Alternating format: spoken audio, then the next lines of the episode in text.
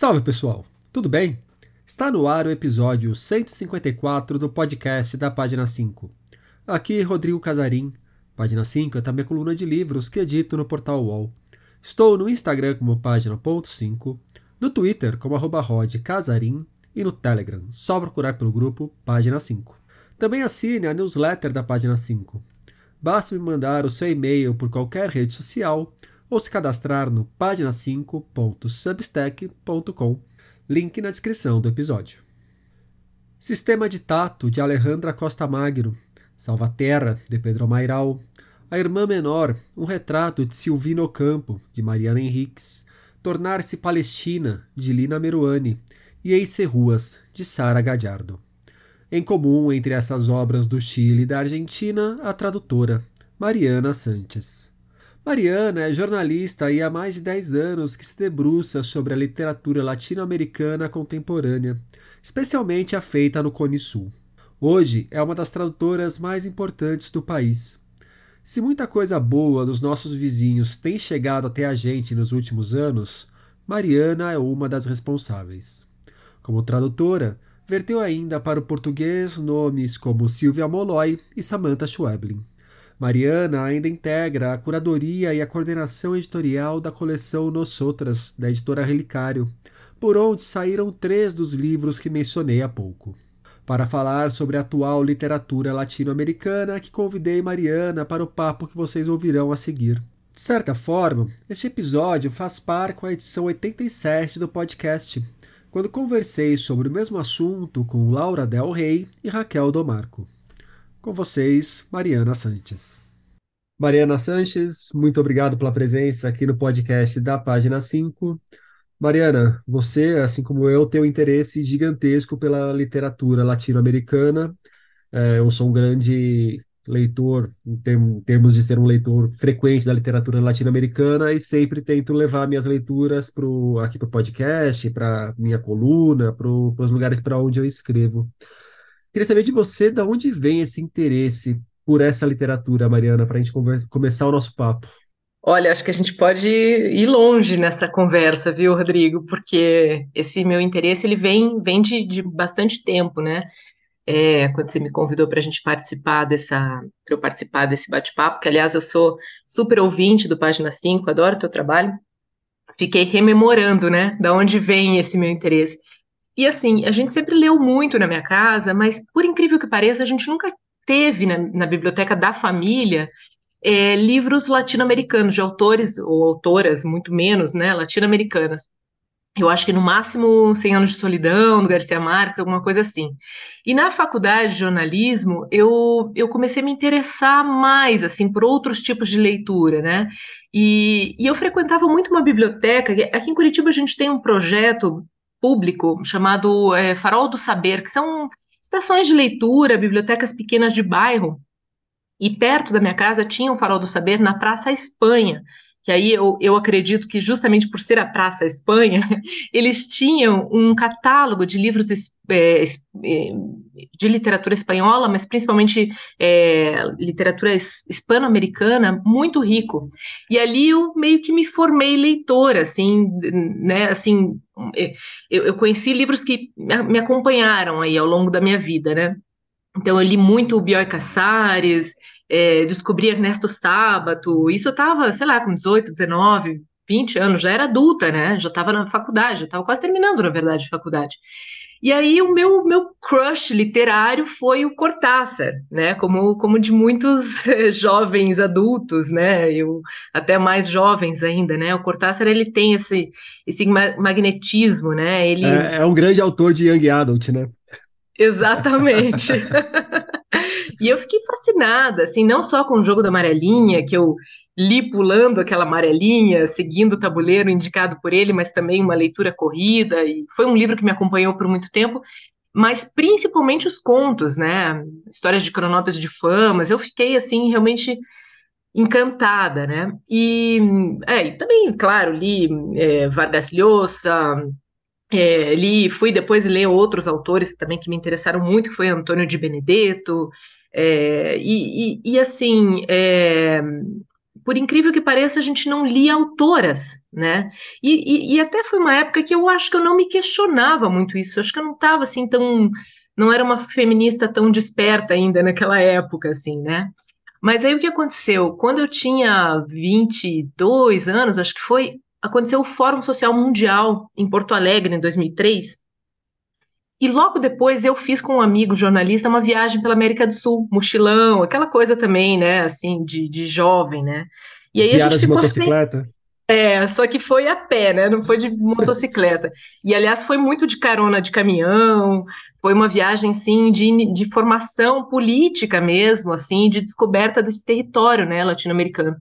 E até a gente estava com a idade do Che, né, 23 anos também, toda essa coisa, né? E eu lembro que a gente, assim, muito sem grana, mas comprando livro em sebos. A gente viajou, assim, Argentina, Chile, Bolívia, Peru, a gente foi até o Equador, tudo por terra. Foi uma viagem, assim, é, para mim foi um divisor de águas mesmo na minha vida. E, e ali eu, eu, assim, me despertei para a língua espanhola, porque até então eu não falava espanhol. Eu, eu tinha me formado em inglês, na cultura inglesa, eu dava aula de inglês, eu não falava nada de espanhol.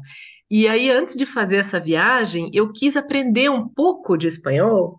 E tinha uma, uma antropóloga aqui em Curitiba instalada, que é a Luli Miranda. Eu cito ela porque ela foi uma figura-chave para muita gente aqui. Inclusive, até me consta que ela foi professora de Guarani da Joseli Viana Batista, tradutora também, escritora, poeta.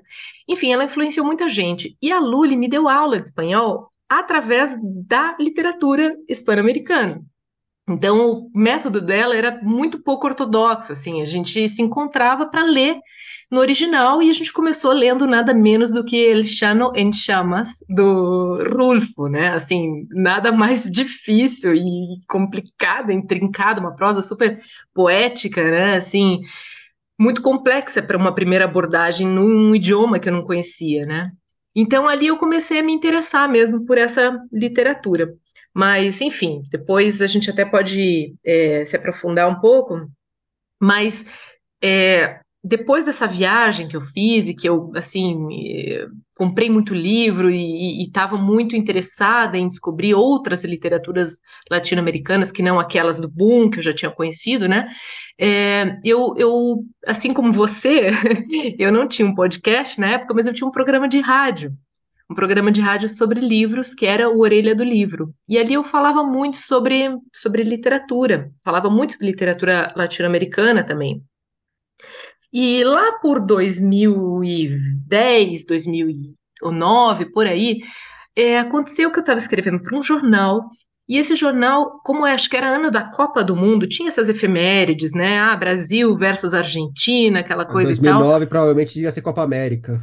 É, ou, não, acho que foi 2010, acho que foi a Copa de. Dois... Ah. Teve Copa em 2010, não teve? 2010 teve. Eu, teve, eu, né? Eu, eu então... Copa América porque é em 2010 que foi a Copa, a Copa da África. Ah, então acho que foi isso. E eu lembro que o editor do Caderno de Cultura para o qual eu escrevi aqui no, no, Paraná, a Gazeta do Povo, que hoje é um jornal que a gente, todo mundo meio que tem um certo vergonha de dizer que trabalhou na Gazeta do Povo, mas ele foi o grande jornal do Paraná, um jornal centenário, né? E já foi legal, né? Nem sempre foi assim, importante dizer. Já foi muito legal, já teve Valêncio Xavier trabalhando na Gazeta do Povo, né? Enfim.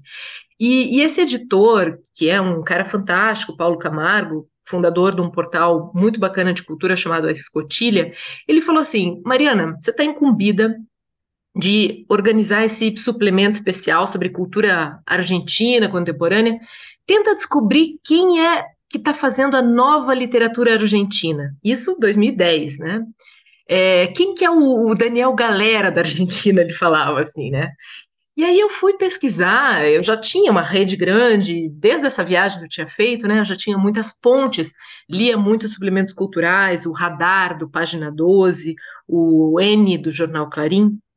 E eu descobri que quem era a autora do momento em grandiosa ascensão era Samantha Schweblin. E naquela época, assim, eu fiquei encantada com ela, li tudo que eu pude, comprei pela internet, adorei o Pájaros na Boca, né, o primeiro livro de contos, não é o primeiro livro de contos dela, mas foi o livro, né, que, que eu conheci e que fez um grande sucesso. Fiz uma entrevista com ela, e aí eu fiquei assim chocada que ninguém conhecia ela. Nessa época eu estava fazendo uma especialização em tradução E o meu professor, o Eric Nepomuceno, não conhecia ela. E eu pensei, gente, se o Eric Nepomuceno não conhece essa mulher, quem é que conhece, né? E, e aí eu me arrisquei a, a, a traduzir a Samantha Schweblin, assim, porque, porque a gente queria publicar um trecho nessa edição e ela não, não era conhecida. E eu já estava fazendo uns experimentos como tradutora, mas não, não tinha muita coisa publicada ainda, na verdade, né? Então, a, a partir da Samantha Schweblin, desse novo movimento, assim, dessa chegada forte de, dessa nova geração de autoras mulheres, eh, eu descobri também uma outra uma outra literatura latino-americana. Isso é para resumir essa história, né? Mas sabe, se alguém me fizesse essa pergunta, o... a gente ia ter um ponto de muita proximidade na resposta, que de uma forma eu acho que involuntária você foi decisiva para que a gente estivesse aqui conversando hoje e tivesse meu interesse tão forte por literatura latino-americana. Porque o meu interesse pela língua espanhola, e mais que pela língua espanhola, mas pela cultura, principalmente do Cone Sul, e aí depois vai se expandindo para o resto da porção latina do continente, ela é anterior a isso mas um ponto-chave na minha formação como leitor e um leitor, assim, só uma pessoa que gosta de ler livros mesmo, é a Samantha Schweblin. É uma autora que, quando eu peguei para ler O Pássaros na Boca, que saiu em 2013 aqui pela Bem Virar, se eu não me engano, é, ali foi um momento de, de mudança na minha visão de encarar a literatura, encarar a literatura contemporânea e encarar a literatura latino-americana. É, eu posso até ser mais pontual do que o Pássaros na Boca. Eu acho que o que fez esse, o grande momento ali dentro da leitura ainda foi o, a mala de Benavides, a mala pesada de Benavides, alguma coisa assim, que é um conto que me bateu de um jeito que eu falei, bom, outras pessoas precisam ler a Samantha. E desde então saiu Pássaros na Boca, depois a gente teve um hiato muito grande de publicações da Samantha aqui no Brasil, né? É, a Record até lançou o Distância de Resgate, mas saiu o livro, mas o livro não emplacou em canto nenhum, quase ninguém leu aquele livro, eu tenho a impressão, quase ninguém conheceu a Samantha por conta dele. Eu passei anos e anos pregando, leiam a Samantha, leiam a Samantha, até que publiquem a Samantha, tratem bem a Samantha, até que agora, pelo visto, a Fósforo está dando uma atenção tá, da forma exatamente. Mas o Pássaros na o, desculpa, o Distância de Resgate, ele foi até adaptado para o cinema, né? Não sei se você chegou a ver o sim, sim, filme, o longa-metragem. Saiu acho que ano passado, ano retrasado, né? Quem fez É, a adaptação, recente, inclusive, né? foi a filha do Vargas Llosa. Eu esqueci o nome da diretora, uma peruana. E é um filme que eu gostei Cláudia, bastante. Cláudia Cláudia, né? Cláudia Llosa. Ela é muito boa. É, é um filme tão perturbador quanto o próprio livro. Tão enigmático quanto o livro. Também acho, acho que ele capta bem a atmosfera, né? Mas a Samantha, ela é realmente, assim, um fenômeno, né? E, e ela é uma, uma, uma, uma perfeccionista, né, da linguagem, assim, e do, do conto perfeito. Nesse, nesse ponto, ela é muito borgiana, né? Mas eu acho que o fantástico, ou, enfim, o insólito, como queira chamar, é, irrompe na literatura dela, muito parecido mais até com Cortázar do que com Borges, enfim. Eu acho, assim, muito fantástica a, a, a produção da Samantha, e, e, eu tive a oportunidade de conhecê-la em 2012, quando ela veio para a Bienal do, do Livro de Brasília, que foi acho que a primeira edição dessa Bienal, que o Eric Nepomuceno era o curador, então ali ele já conhecia ela, e, e aí a gente né, conseguiu conversar, e, e até estava o, o Juan Hellman, um grande poeta Juan Hellman, um dos maiores da América Latina, estava bem velhinho lá, foi uma, uma edição muito especial ali. Mas sabe uma coisa também interessante de comentar, Rodrigo? É, eu acho que você que acompanha né, há muito tempo a literatura latino-americana e a recepção dessa literatura no Brasil, ela vem em ondas, né? Então, assim, a gente teve, obviamente, todos os autores do boom publicados durante, um pouco depois, né? Acho que nos anos 80 houve uma grande redescoberta e muita publicação no Brasil, mas quando eu comecei a acompanhar isso ali no início dos anos 2000, entre 2000 e 2010, eu acho que a gente estava vivendo um tipo de, de profusão editorial aqui no Brasil interessada em autores que tinham ficado à margem do boom, né? Autores, aqueles estranhozinhos, assim, né? Os Aham. caras esquisitões. Né? Então, eu acho que com aquela, aquela coleção da, da Cossack Naif, a prosa de, do Observatório, né, que era dirigida pelo Davi Arrigucci, depois teve o, o, o selo outra língua da, da Rocco, né, que acho que era um projeto do Joca Terron. Uhum. A editora Grua também tinha um selo em parceria com uma editora uruguaia. Então, era um momento de ler Felisberto Hernandes, de ler Julio Ramón Ribeiro, que era um peruano que, assim, ele era contemporâneo, Cortázar, Garcia Marques, todos esses caras, mas ele não foi muito lido, né, no seu tempo, assim. É, Mário Lebreiro, esses caras todos estavam sendo lidos aqui no Brasil e bem editados, né, bem traduzidos ali naquela fase, assim, né, entre 2010, 2005, 2010. Mas mesmo naquela época não existia ainda espaço para autoria feminina, né? Parece assim. Aquilo veio depois, né?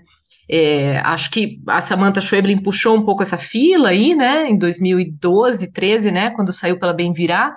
Mas, por exemplo, a Selva Almada, que é outra grande escritora argentina, só saiu aqui em 2015, né? Com o Vento que Arrasa. Bom, é uma própria autora que eu acho que está na gênese de muito desse movimento, que é a Silvina Ocampo, ela passa por um, uma redescoberta semelhante a isso na Argentina, só que na década de 90, e quanto que ela demorou para chegar no Brasil entre a década de 90 e eh, quando ela saiu em 2016, 2017, acho que foi alguma coisa assim, né?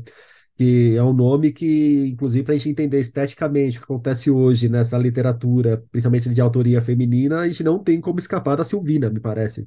Com não certeza. Da Silvina, mas da Silvina, um tanto da Sara, é, da Clarice Lispector, que exerce uma influência gigantesca sobre diversas mulheres do continente, mulheres e homens, e às vezes nos escapa, até porque há uma certa tendência de esquecer que o Brasil é latino-americano, né? Que é um ponto que eu até vou querer tocar contigo mais adiante. Mas eu acho que mostra o quanto que a gente é letárgico, às vezes, para prestar atenção no que está acontecendo bem aqui do lado. Sim, e, e, o fato da Silvina chegar aqui depois que já já estavam publicadas as autoras que seriam, digamos, as herdeiras dela, né? Assim, é, é meio que a maneira... herdeira que puxa, né? Exato. Geralmente é assim, né? E quando a gente começou a ler, né, contos da Mariana Henriques, por exemplo, né, com as coisas que perdemos no fogo, ou mesmo da Samantha Schweblin, da Selva Almada também, nossa, que incrível, né? Assim, essas, essas, essas argentinas. E no fim elas eram todas devedoras de Silvino Campo, né? Que chegou muito depois, 50 anos de atraso, né? Ou a publicação da, da Fúria no Brasil, né? Então eu acho que esse momento que a gente está vivendo agora, assim, de muita publicação, né? É, eu estava falando ali até 2010, era mais ou menos esse movimento, né, dos esquisitões e tal, mas assim, eu acho que agora esse movimento de publicação das autoras, ele tem o quê? Cinco, seis anos, por aí, né? Assim, essa. É, e muito impulsionado pelas editoras independentes, né? Eu vejo o catálogo da Moinhos, assim, eu fico assombrada, quase todo o catálogo da Moinhos de autoras latino-americanas, né? Ou da Relicário, e isso vai fazendo também que as editoras grandes, assim, vão se interessando também, né? Por, por exemplo, Pedro Lemebel, que era um autor que até então nunca, assim, muito pouco falado no Brasil, né? É, acho que o que teve de Pedro Lemebel publicado no Brasil, esse autor chileno, assim, que também é outro divisor de águas da literatura latino-americana, saiu numa, numa edição que circulou muito, assim, de forma underground, assim, né? Eu acho que até só saiu em, em, em edição digital mesmo pelo, pelo Cesária, né? Pelo selo Cesária. É, e, e, agora vai sair, né? Eu entreguei esse ano a tradução para Zahar, que é uma editora grande, né? Do selo Companhia das Letras. Então eu acho que esse, esse momento, assim, ele está sendo de, de, duas frentes, né? De publicação das autoras contemporâneas e de resgate de autoras e autores que acabaram, por algum motivo, ficando sombreados ou muito clandestinos ali, muito pouco discutidos, né, no Brasil. E eu acho que o caso do Lemebel pode ser mais um que a gente consegue, começa a destrinchar o fio uma, da ponta mais atual para o passado, né? Porque eu vejo essa esse trabalho que a Zahar está fazendo com o Lemebel, que parece que vem o livro. Eu não vi o livro ainda, mas parece que vem uma coisa muito boa, muito legal, com muito, muitas facetas do, do Lemebel. E no momento em que o Lemebel está sendo redescoberto também, não só aqui, mas o na Amazon Prime, se não me engano, já está com o documentário do Lemebel, comentário razoável, mas para quem quer conhecer a figura, vale muito a pena ver. E... Eu acho muito bom esse documentário, achei eu... excelente. Ele está disponível ainda. Eu, eu gostei muito da forma que, como eles trabalham com imagens de acervo, é uma coisa espetacular, né? Mas é, não sei se é o momento que eu estava assistindo, às vezes eu preferia que fosse um pouquinho mais dinâmico ainda. Ficou um pouco entendi. reflexivo demais para o meu gosto em algumas passagens, mas, Aham. mas sem dúvida é um documentário que, documentário que vale ser assistido. E a gente pode, de repente, olhar para esse momento de trazer o Lemebel como uma consequência do, da forma como a Camila Souza Vijara está sendo lida, né? Exatamente. e quem Eu sabe, a partir do pensando, Lemebel depois, não vem finalmente uma reedição de um Puig com Boquitas Pintadas, que Aí vai lá mais para trás ainda e é uma linha Nestor que. Perlonguer também, né? Assim, é, acho que puxa muita coisa aí, com certeza. Mas é interessante mesmo, né? Eu acho que a gente não conseguia, talvez, ainda ler Lemebel no Brasil antes da Camila e antes até de Paul Preciado, por exemplo, né? Eu acho que são figuras que, de alguma maneira, vão puxando. É, alguém que formou eles, né? Porque o Paul Preciado diz isso, né? Que ele, ele é o filho da, como é que ele diz que ele é o, o é, que o Lemebel é a mãe é, a mãe indígena, a mãe é, a mãe indo americana ou alguma coisa assim, eu não lembro bem que, que termo que ele usa, mas ele reputa isso, assim, o Lemebel como uma grande formação dele, né? É, então é isso, a gente vai descobrindo por vias tortas a, a, aquele que estava lá, né, influenciando esses escritores. Agora, você comentou, né, do trabalho da, da Moinhos. É, eu estou preparando um curso que eu vou começar a dar na próxima semana no Sesc CPF aqui em São Paulo sobre essa literatura latino-americana contemporânea. Vai ser menos um curso, vai ser mais um guia de leitura, um bom apanhado de caminhos para se ler essa literatura. E eu fiquei impressionado na hora que eu estava selecionando os livros. Provavelmente essa conversa, quando for ao ar, já vai ter até, até passado o curso, mas, mas beleza. Eu estava selecionando os livros, a quantidade de obras que eu pensei da Moinhos, da Relicário e da Mundaréu. É, Mundaréu é E, outra, né, que publica bastante também. e eu já ouvi de editores menores que está começando a ficar mais complicado negociar com latino-americanos depois outras grandes editoras começaram a prestar mais atenção nesse, nesse nicho. Exatamente, acho que a gente deveria ter ficado mais quietinho, né? Não ter feito tanto sucesso assim, né? O, ô Mariana, a gente está conversando aqui e até agora a gente rodou muito no entorno de, não da Argentina especificamente, mas acho que muito no entorno de Buenos Aires. E numa conversa contigo, eu acho que isso vai ser muito natural, porque a sua formação intelectual, ela passa necessariamente por Buenos Aires, que foi onde você viveu durante um bom tempo, é o lugar onde você se aprofundou para pesquisar essa literatura latino-americana. Mas extrapolando a sua experiência é, eu queria saber como que você vê uma questão que eu, pelo menos, observo, que é essa centralidade que a Argentina tem nessa literatura, meio tendo o Chile e o México como bons coadjuvantes e o resto ainda orbitando no entorno desses três. Você percebe por aí também? Eu acho que eu estou falando besteira. Não, não tá falando besteira, não. Na verdade, se a gente estivesse fazendo uma conversa sobre cinema, Rodrigo, a gente também entraria nesses polos, né? Porque a Argentina, o, o México e o Brasil são os grandes produtores, assim, né, assim de, de produção industrial de cinema, e isso também passa pela produção industrial editorial, né? É, o Chile também, né? Assim como a, como a com uma rede, com um sistema editorial também bem sofisticado, mas é, é muito difícil de sair assim disso, né? Porque, veja, a Argentina tem historicamente um, um, uma importância muito grande, né? Assim, com grandes projetos editoriais, né? A editora sul-americana, que foi uma das mais importantes da América Latina, Bom, a própria revista Sur e editora Sur também, né, da Vitória Ocampo, é, então muita coisa era editada na Argentina e depois era, né, assim, é, espalhada, distribuída para outros países, inclusive até para o Brasil, por exemplo, é, eu, eu tenho a, a coleção da, das obras do, do Freud em espanhol editada na Argentina, porque Freud foi primeiro publicado lá. Isso também, ok, a gente entende, porque eu acho que é o país com mais psicanalistas e mais estudos freudianos do, do É, mundo, e, e talvez. Desculpa dar né? risada no meio da sua história, porque eu não consigo ouvir falar de Freud sem lembrar do Tufão falando do Fred no Avenida Brasil. Eu sou eternamente apegado à Avenida Brasil. Enfim, é, eu, eu adoraria assim poder é, mergulhar mais assim na produção literária de países é, considerados periféricos dentro desse sistema editorial, tá? Por exemplo, a Bolívia, o próprio Equador, né? É, mas a gente tem esse eixo bem centralizado mesmo, e sendo a Argentina um país de um centro único, né? Tudo converge para Buenos Aires, acaba que é, tudo fica lá mesmo, assim, né? É, eu até hoje, assim, eu só tive a oportunidade de traduzir autores argentinos ou chilenos. Mas dois anos atrás eu traduzi uma autora venezuelana, que é a Karina Sainz Borgo, muito interessante essa autora. Ela já é radicada na Espanha há muitos anos, né? É, mas, mas é interessante ter contato com outros outros espanhóis, assim, né? Outros castelhanos de outras latitudes, né? É, Você traduziu então, aquele romance a... da Karina? Trouxeram ela para Flip por causa dele?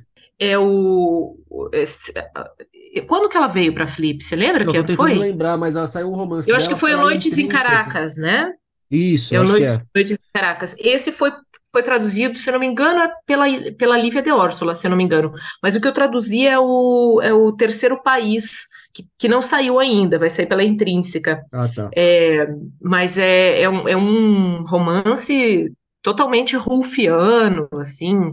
Até eu acho que a editora está demorando para publicar, porque era um livro que tinha muito o, o clima da, da pandemia, assim, sabe?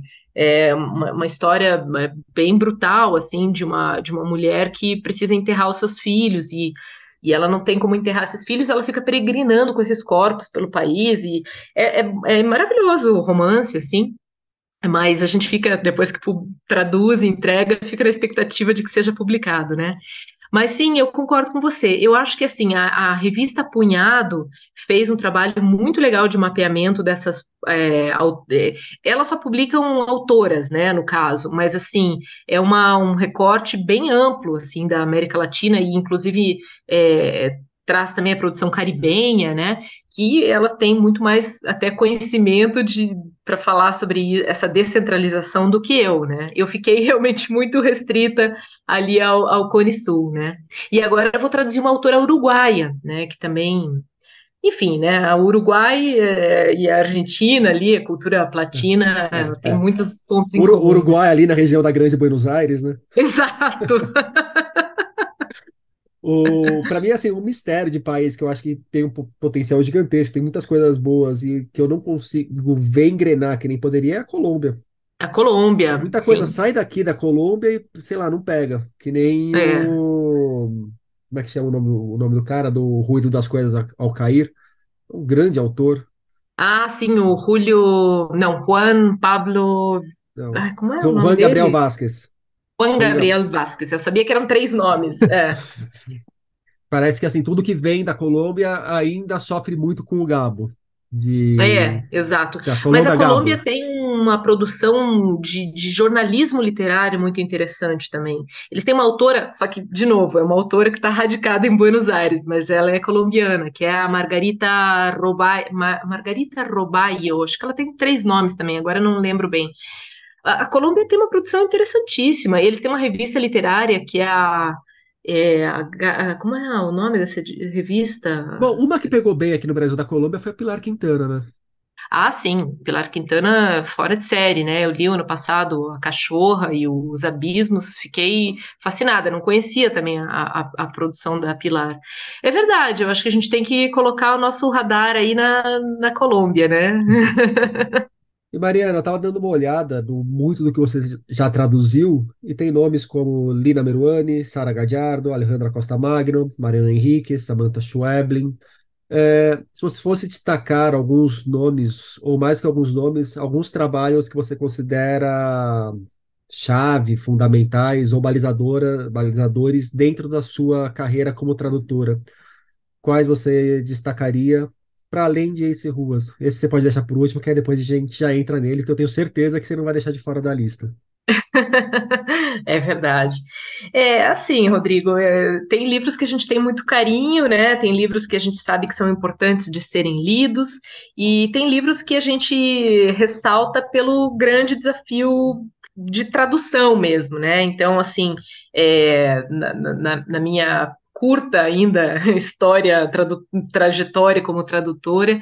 É, eu tenho três, três marcos assim que eu, que eu destaco mesmo, é, que, que me é, mobilizaram muito esforço assim da minha parte e que ao mesmo tempo são três projetos que eu acho essenciais assim para os leitores brasileiros, que é o Ace Roas, que a gente deixa para o final, é, o livro que não saiu ainda, que vai sair, que é o do, do Pedro Lemebel, né, a coletânea, e as primas, as primas da Aurora Venturini. Eu acho que esse a gente pode falar um pouquinho sobre esse, esse livro, porque ele extrapola o livro, né? Eu acho que a figura da Aurora Venturini, a descoberta é, dela recente, né? Que ela foi publicada no Brasil o ano passado, e eu entreguei mais um livro dela agora para a editora Fósforo, então logo teremos mais Aurora Venturini.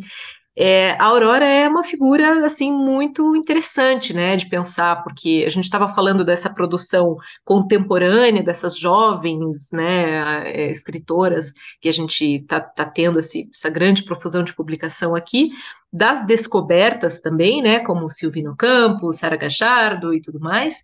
E a Aurora, quase que ela passa pelas duas coisas, né, porque ela foi descoberta aos 85 anos de idade, né.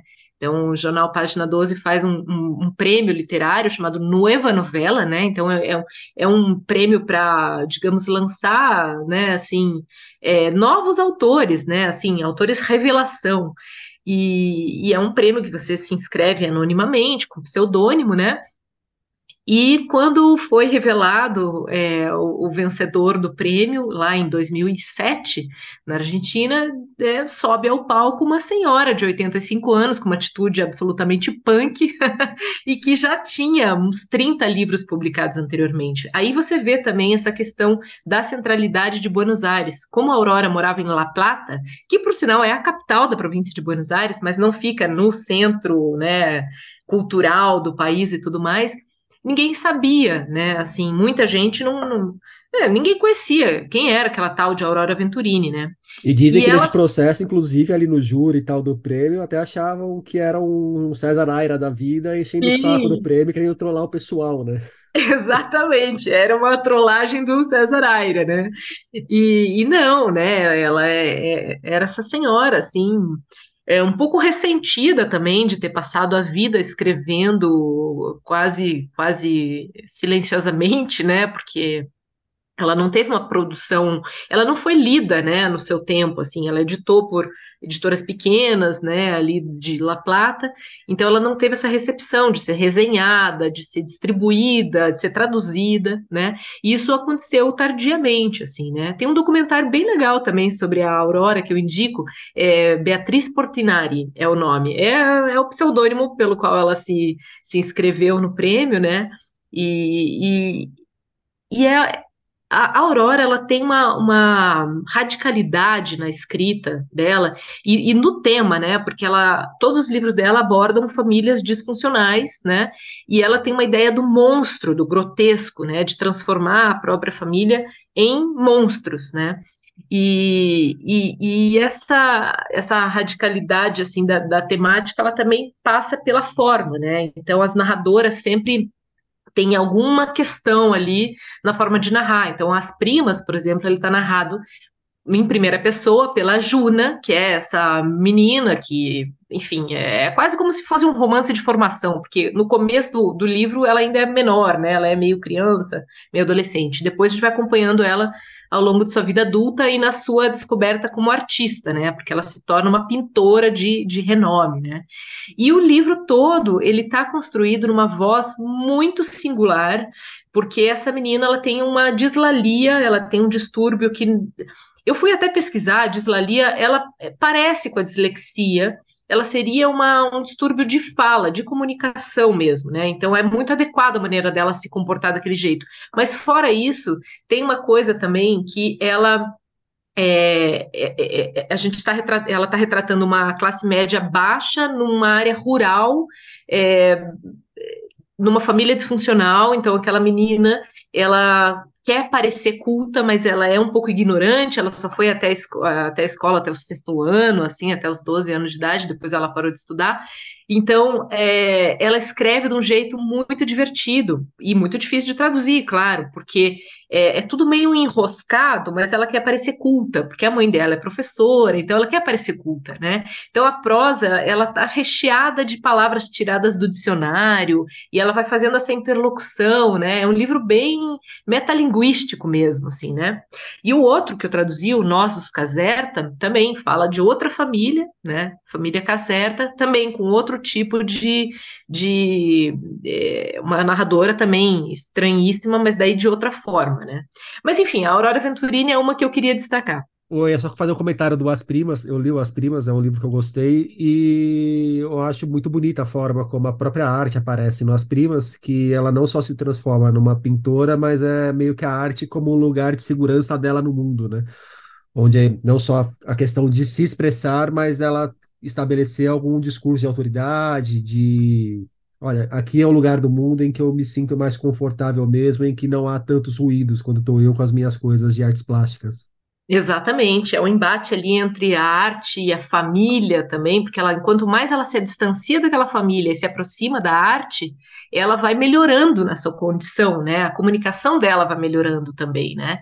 Então, é, eu concordo, a arte é uma grande âncora para ela. E foi para Aurora Venturini, né? Ela disse mesmo que ela foi salva pela literatura. Né? Se ela não tivesse escrito a vida toda, ela não teria, ela, ela né? Enfim, ela teria uma, uma, uma trajetória completamente diferente de vida esses três que você aponta, que eu percebo meio que em comum entre eles é uma linguagem que se distancia da linguagem formal, da, da linguagem que a gente vai encontrar nas gramáticas de como se escrever, né?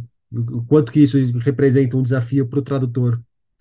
Ah, um, um desafio dos, dos maiores, né? Porque você tem que encontrar qual é aquela voz narrativa, né? Então, no caso da, da Aurora Venturini, é narrado em primeira pessoa, no Ace Ruas também, né? Um romance, um monólogo, né? Em primeira pessoa, escrito por um, um indígena aculturado, né? É, cristianizado, que, que aprendeu a falar aquela língua por um pastor norueguês que também não falava espanhol, então você imagina como é que é, né, aquele espanhol do, do, do personagem, né, do, do Ace Então é, é difícil, né, porque tem coisas que você é, vai precisar reconstruir na sua língua. É, traduzir já é uma coisa impossível, já é uma tarefa impossível, né? Mas ela tem que ser feita. Então, eu acredito que a única tradução impossível é a tradução perfeita, né? Mas aí, nesses casos de estranhamento, você tem que gerar esse estranhamento, essa noção de erro, de falha, de fracasso, de erosão da língua na sua própria língua, né? E fazer isso deliberadamente, né? Então, é é, é muito desafiador, concordo. O esse Ruas, para quem. Esse Ruas, né? Correto de dizer? Esse Ruas. Esse Ruas. Esse... Para quem não conhece o livro, ele é comparado, dentre outras coisas, a Guimarães Rosa. Então, daí, se alguém, quem não conhece pode ter uma ideia do quão complexa que é a coisa. Pode falar um pouco mais desse trabalho, então, Mariana? Como que foi? Como que você chegou nesse livro? Você que decidiu traduzi-lo? Você que jogaram a bomba na sua mão e você falou, beleza, vamos lá, sem saber muito bem o que vinha. Na hora que te ofereceram a bolada que você ganhou de dinheiro, você falou, não tem como deixar para lá. Como que foi a história com o livro e depois a história dentro do livro? É, não, eu fiquei milionária depois de ter traduzido a Serroasa. Inclusive, é, esse jardim imenso que tem aí no seu fundo foi da mansão que você comprou. Com... Olha, tem alguém saindo da piscina lá. Foi que você comprou traduzindo esse livro, né? Exatamente, claro, isso sempre acontece, né? Não, é, quando a gente começa a pensar nisso, né, na, na, na sub-remuneração do tradutor, aí a gente pode fazer um papo só sobre isso, tá, Rodrigo? Mas, Vou anotar aqui. Então vamos falar de literatura, que é realmente o que interessa. Não, esse Ruas, é, bom, se eu tivesse entrado desavisada no projeto Ruas, aí seria realmente muito pior, né? Mas foi assim, eu estava morando na Argentina, tava, fui em 2015 para lá e fiquei até o final de 2018. E nessa época eu acompanhei muito por acaso o, o ressurgimento da obra da Sara Gachardo na própria Argentina, né?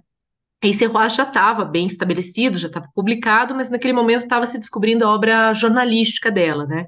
Então estava aquele boom em torno da, da Sara Gachardo e eu não conhecia a autora e fui pesquisar, né? E naquela época eu estava realmente pesquisando muito a literatura contemporânea, né? O que tinha de novo, né? Digamos assim. E aí eu vou descobrir que o que tinha de mais novo já tinha 50 anos de idade, quase, né? Que era Serrois é, quase todas as autoras e autores, quase todo mundo, assim, o sistema literário argentino naquele momento estava girando muito em torno dos livros da Sara Gachardo.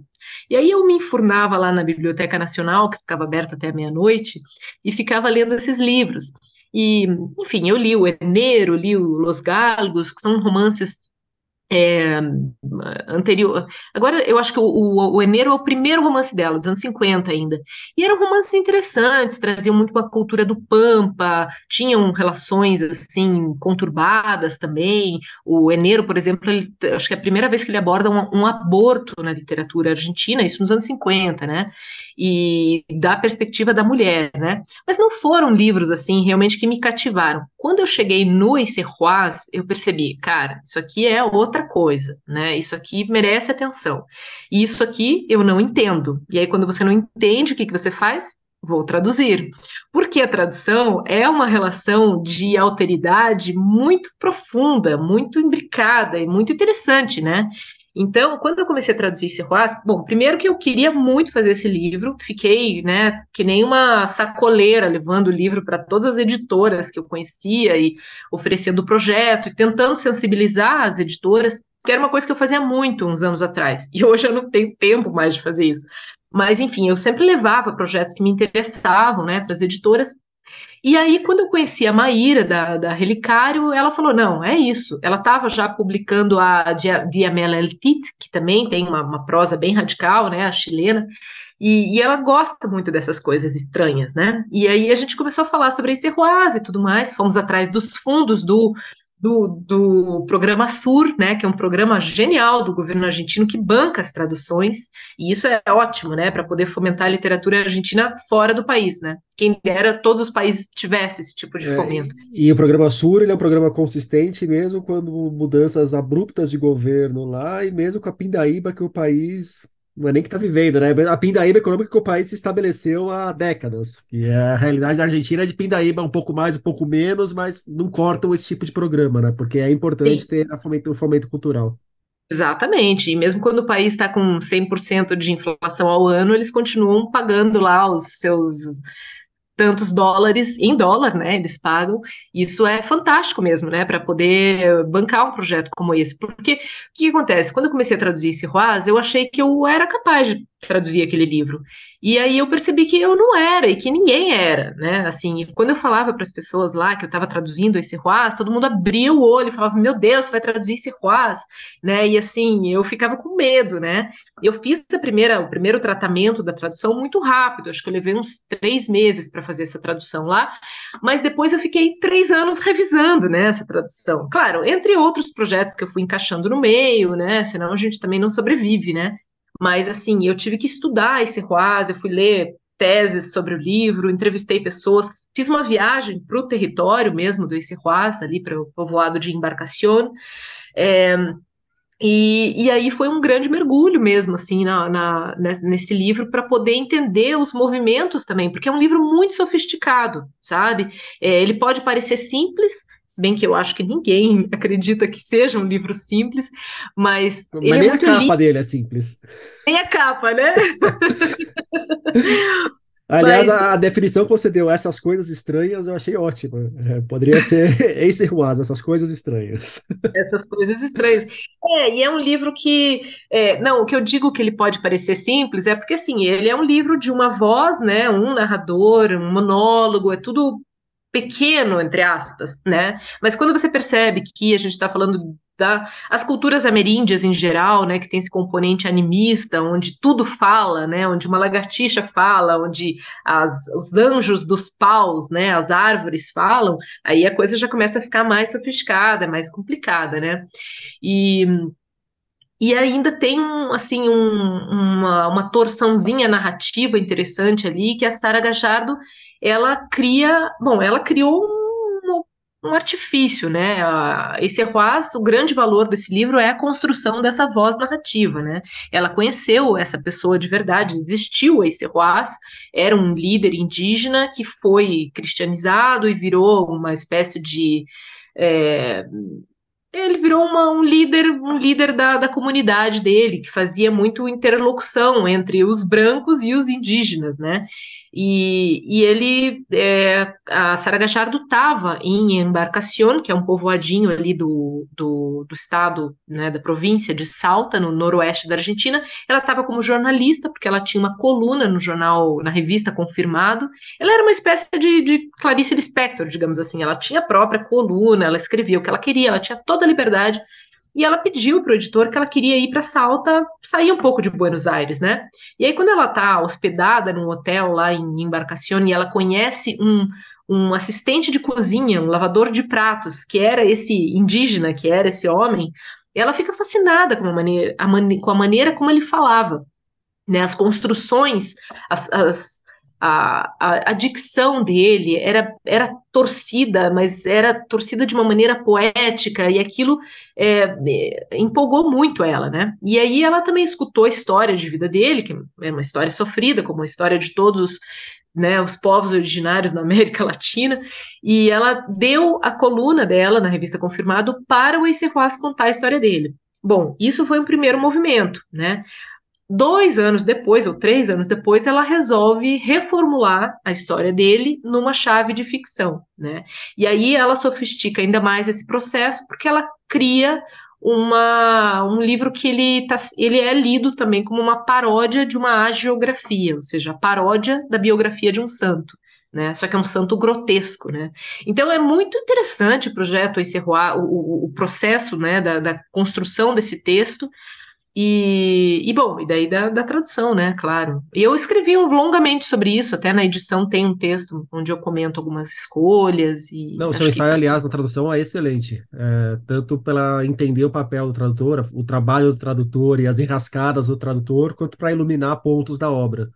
Então, eu gostei muito, gostei do, do Ace Ruaz e gostei muito do seu texto sobre o Ace Ruaz, que acompanha o livro. Ah, e, obrigada. E momentos para um momentinho etílico. É, a gente falou de Salta, a Mariana falou de Salta. Salta está fazendo excelentes torrontés e excelentes tanás, que não são tão comuns de se encontrar tanás argentinos. Então, para além do Malbec de altitude que tem na região de Salta, deem atenção para torrontés e tanás de lá. Que ainda já fica pertinho de Tarija, na Bolívia, que é outro lugar que está fazendo taná excelente. Nossa, Rodrigo, você está me surpreendendo aqui com esses conhecimentos de enologia. Não, mas a gente faz tudo isso com a literatura para beber depois, né? Como... É que nem você falou, que na verdade sua grande motivação para ir para Buenos Aires foi tomar Malbec. E deixou ah, ali, é, é, que, nós chegamos a comentar isso. o...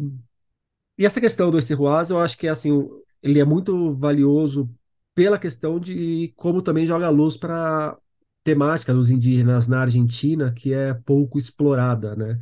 E assim, eu colocaria ele num par temático ali junto com o As Aventuras da China Iron, que é outro romance precioso que saiu por aqui não tem muito tempo, mas que merecia uma atenção muito maior do que teve. É, saiu em 2021 e ali em 2021 eu fiquei indignado de quando eu olhava as listas dos melhores livros de um monte de veículos e não tinha As Aventuras da China Iron, nem o Temporada de Furacões da Fernanda Melchor. É, isso também me surpreendeu muito, porque a recepção do, do, da Tina Iron, como toda a obra da Gabriela Cabeção Câmara, ela, ela foi, assim, um grande espetáculo na Argentina, nos países de língua hispânica. O livro foi finalista, né, do, do Booker, né, internacional, é, e no Brasil, né, ficou essa coisa meio silenciosa, assim, né, mas é um livro muito sofisticado, né, que faz, inclusive, uma, uma paródia ali ao, Martin Fierro, tem um diálogo ali, né, cultural, assim, que a, que a Gabriela Cabeção Câmara propõe. Então, é, é, ele dialoga, acho que com uma outra tradição, talvez não esteja tão fo forte, né, no Brasil isso, assim. Mas eu concordo com você, acho que deveria ser melhor lido esse livro. E como que você vê o Brasil nisso tudo, Mariana? Continuamos uma ilha isolada do resto da América Latina, já estamos mais próximos do que outrora, Nunca estivemos tão próximos. Depende de cada um, depende do olhar. Eu, acho que todas as respostas são possíveis, mas. Sim, é verdade. Eu, sempre depende de cada um, né? Eu acho que ser um país monolíngue, né, como o nosso, um país tão grande monolíngue, tem os seus, seus problemas, né? A gente é uma cultura muito fechada em nós mesmos, assim, né? Com muitos olhares para fora daí, né, para Estados Unidos, principalmente, né, o modelo norte-americano, menos até do que o modelo europeu, né? Mas eu sinto que, assim, talvez nos últimos 10 anos, assim, os brasileiros começaram a eu acho que tudo gera, gira em torno da economia, né? A partir do momento que as moedas começam a se desvalorizar e o brasileiro começa a achar que tem dinheiro no bolso e começa a viajar, ele começa a se interessar por conhecer outros lugares, né? Então, é, eu vejo que hoje, por exemplo, né, infelizmente, com a crise na Argentina, o turismo de brasileiros, assim, é uma coisa assustadora, né? Assim, tem muito brasileiro que é, Buenos Aires acaba sendo a primeira viagem internacional, né, de boa parte dos brasileiros, classe média e tal, né, e eu acho que esses Essa movimentos... é a minha história. É, então, de todos, né, de muitos de nós, assim.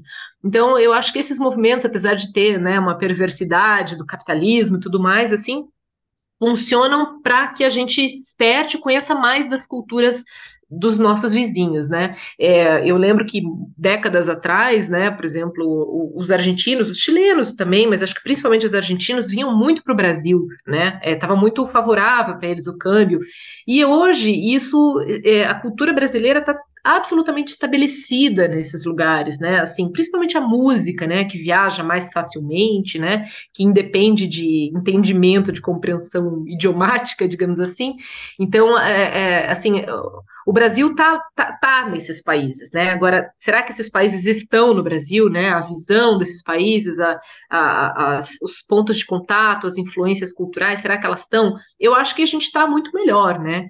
E hoje eu acho que na literatura a gente lê muito mais assim, né? Os, os hispano-americanos do que eles nos leem, né?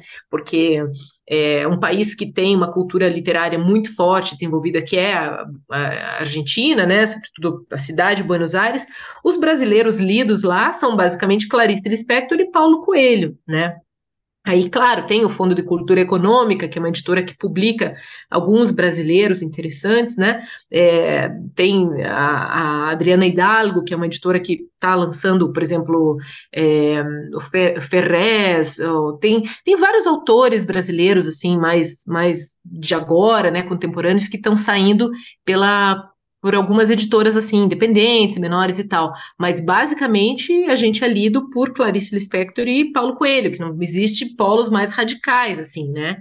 Então acho que hoje a gente está lendo melhor esses caras, né? A gente está lendo muito melhor literatura latino-americana do que é, hispano-americana do que a nossa, né?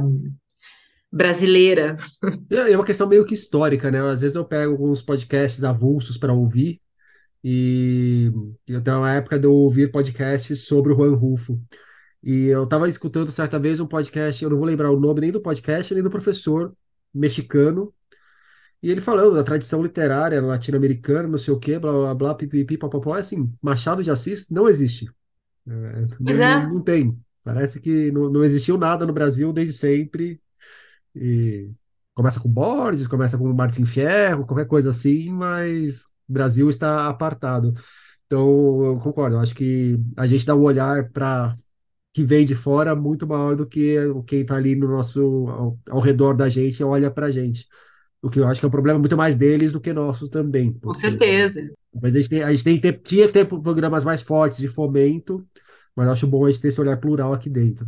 Sim, mas aí são os movimentos mais gerais, assim, né? Mas aí, claro, daí tem uns casos, assim, que, que, que destoam e que chamam atenção, né? Por exemplo, eu vi uma editora argentina, Mar Dulce, que seria quase uma relicária, uma Moinhos, digamos assim, publicando Dalton Trevisan, né? A Interzona publicando o Mar Paraguaio, né? Do Isumbueno. Então, aí também tem, né? Essa coisa, assim, do interesse do, do, do das margens, né? Das coisas estranhas, diferentes, que chamam atenção, né?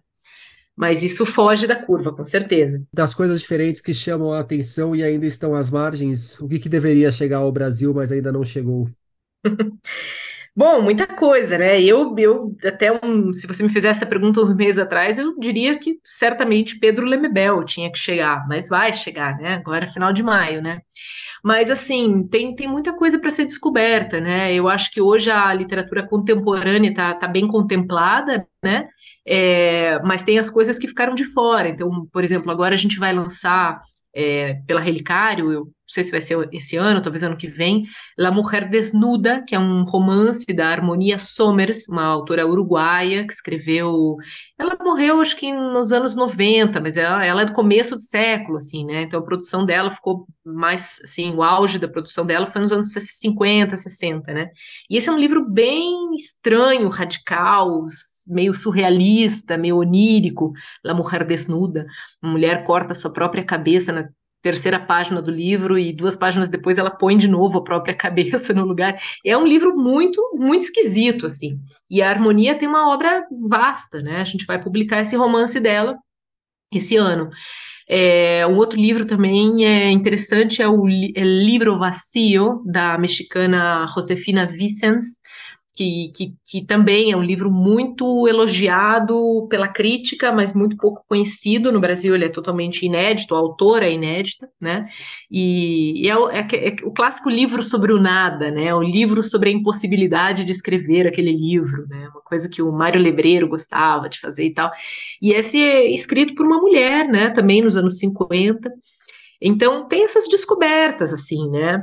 É, eu quero muito que a obra da Sara Gachardo, a obra jornalística dela, as crônicas dela, de, publicadas na imprensa, cheguem aqui. Já tem dois volumes lançados que compilam essa produção na Argentina e estamos conversando, né, de, de tentar trazer isso para cá, assim. É, mas, enfim, é, é, muita coisa, né, Rodrigo? É, se for pensar, assim, é uma, uma, vastíssima produção com muitos países, né? Por exemplo, o Paraguai, a gente conhece tão pouca literatura paraguaia né? E mesmo da Colômbia que você estava falando, que a gente tem tem é um país, né, com uma tradição tão gigantesca no, no, romance e tem vindo tão pouca coisa, né? Paraguai é interessante, né? Porque a gente tem coisas, mais coisas até do Equador, que está mais distante, da Bolívia, que tem uma economia ainda mais frágil que a do Paraguai, apesar dos, da última década, da última década e meia muito boa que eles têm vivido. E do Paraguai, eu, não, eu mesmo não conseguiria falar de um autor contemporâneo paraguaio para alguém pegar e ler. Pois é, eu também não. eu acho que a gente tem que fazer essas pesquisas, né? Mas é um país também, assim. Bom, é um país muito pequeno, né? E, e um país de, de grande maioria guarani, né? Os povos guaranis lá, assim, são é, eles são muito representativos, eles têm uma grande representação, né, assim, no, no, país. E aí, dentro da cultura guarani, claro, a cultura oral é muito mais forte do que a cultura literária, se a gente for fazer uma leitura, né, assim, nesse ponto, né. Mas claro que tem produção literária, é só mesmo a gente também sair um pouco do, dos grandes centros, né, e olhar para essas produções, né. E alguém que está nos escutando esse tempo todo e não deu tanta atenção ainda para a literatura latino-americana contemporânea, mas ficou empolgado. Mas ele pegou muitos nomes e não firmou nenhum deles exatamente na cabeça. Quais seriam os dois ou três autores que você sugeriria para essa pessoa ir atrás para conhecer essa literatura? Puxa, de cabeça, assim. É... Vou pedir só dois, porque eu já vou colocar a Samantha Schweblin da minha conta. Tá bom.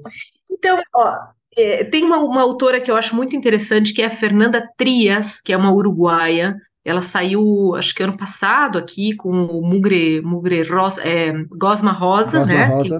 Que, Gosma Rosa.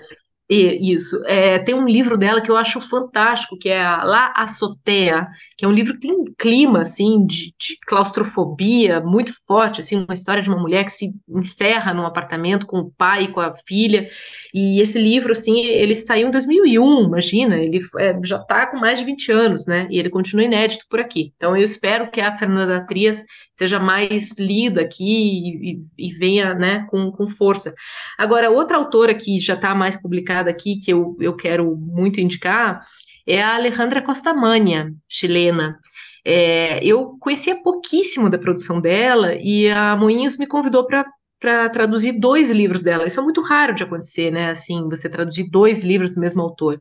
E eu aí fiz mergulho na obra dela e fiquei fascinada. Então, um livro que eu indicaria da Alejandra, porque tem dois, né? O, o Impossível Saída da Terra, que é uma antologia de contos, e o que eu indico é O Sistema do Tato, que é um romance É, a Alejandra ela tem um trabalho interessante de costurar a história nacional, é, né, o terrorismo do Estado, a ditadura chilena, com a história íntima, né, com a memória familiar, né, com esses laços fluidos, né, na família, os filhos, os eh, irmãos postiços, essa coisa assim, né, da, da, da, das famílias fragmentárias, e, e, ela também tem um trabalho de linguagem excepcional, então super sou fã da Alejandra, a gente esteve juntas na Bienal do Livro de Brasília no passado, ela era amiga do Pedro Lemebel, enfim, ela é uma figura importantíssima da literatura latino-americana. E quando o Eric Nepomuceno teve aqui para um papo semelhante, ele também indicou com muita, com muita força o trabalho da Alejandra. E Mariana, para a gente fechar a pergunta tradicional do final do podcast, me indica um livro.